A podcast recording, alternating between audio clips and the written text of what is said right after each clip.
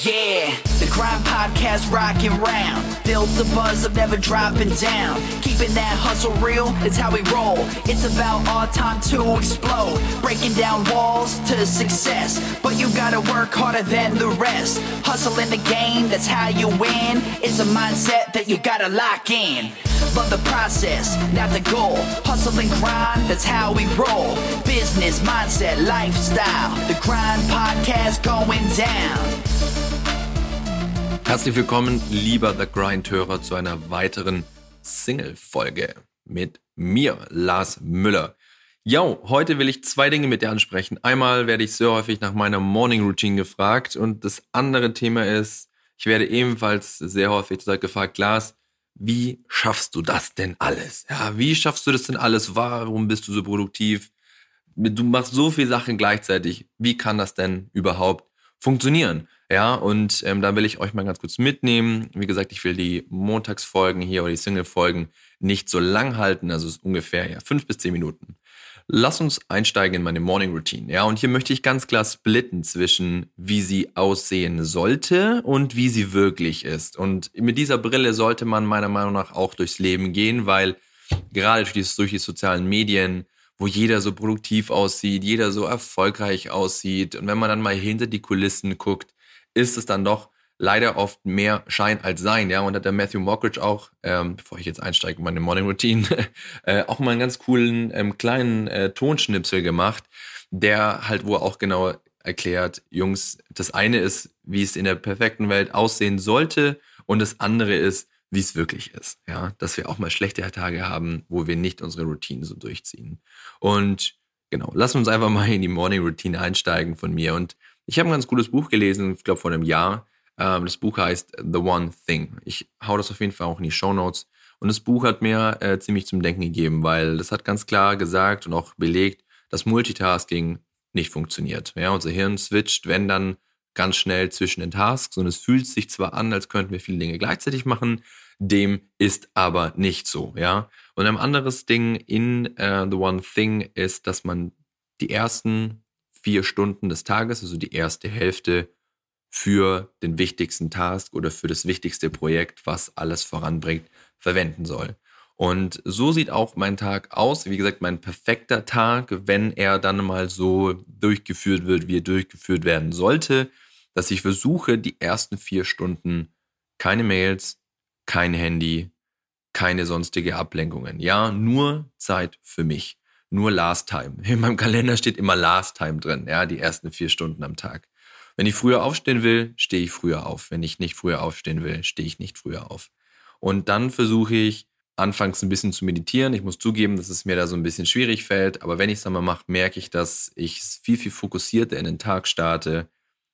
Ich versuche danach an den wichtigsten Dingen zu arbeiten, die so gerade anstehen. Ich versuche dann teilweise auch zu lesen. Ich versuche teilweise ins Sport zu gehen.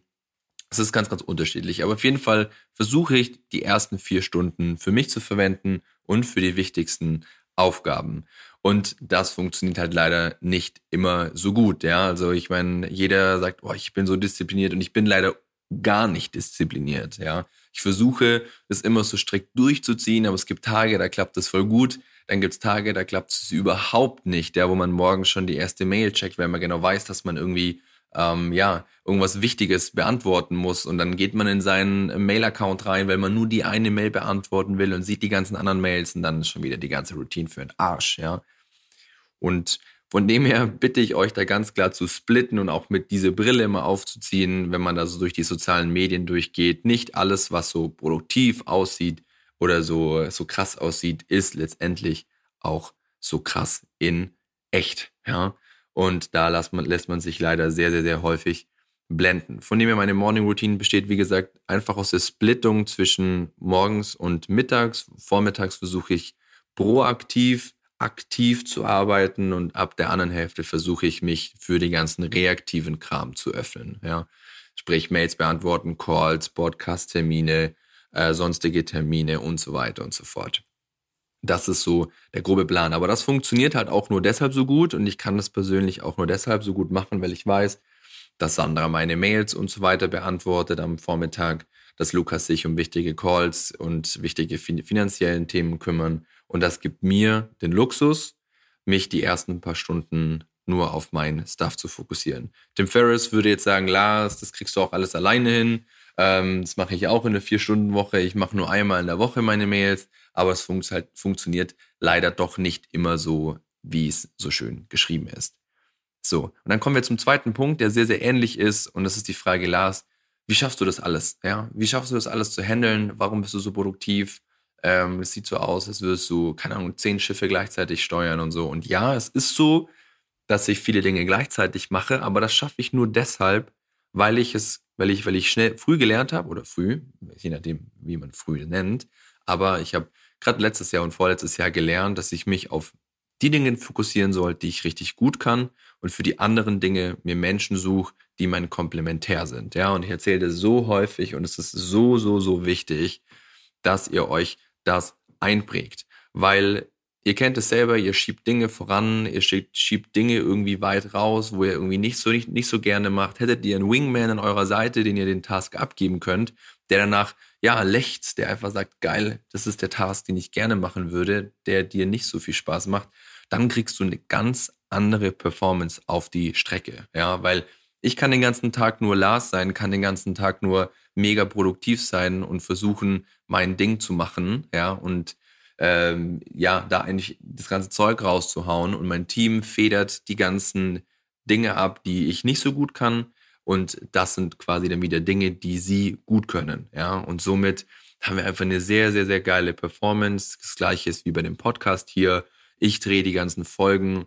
Sandra macht die ganzen Texte dazu, macht die Blogposts dazu, macht die Grafiken dazu. Till, äh, der jetzt neu am Start ist, macht das ganze Mastering von den ganzen Folgen.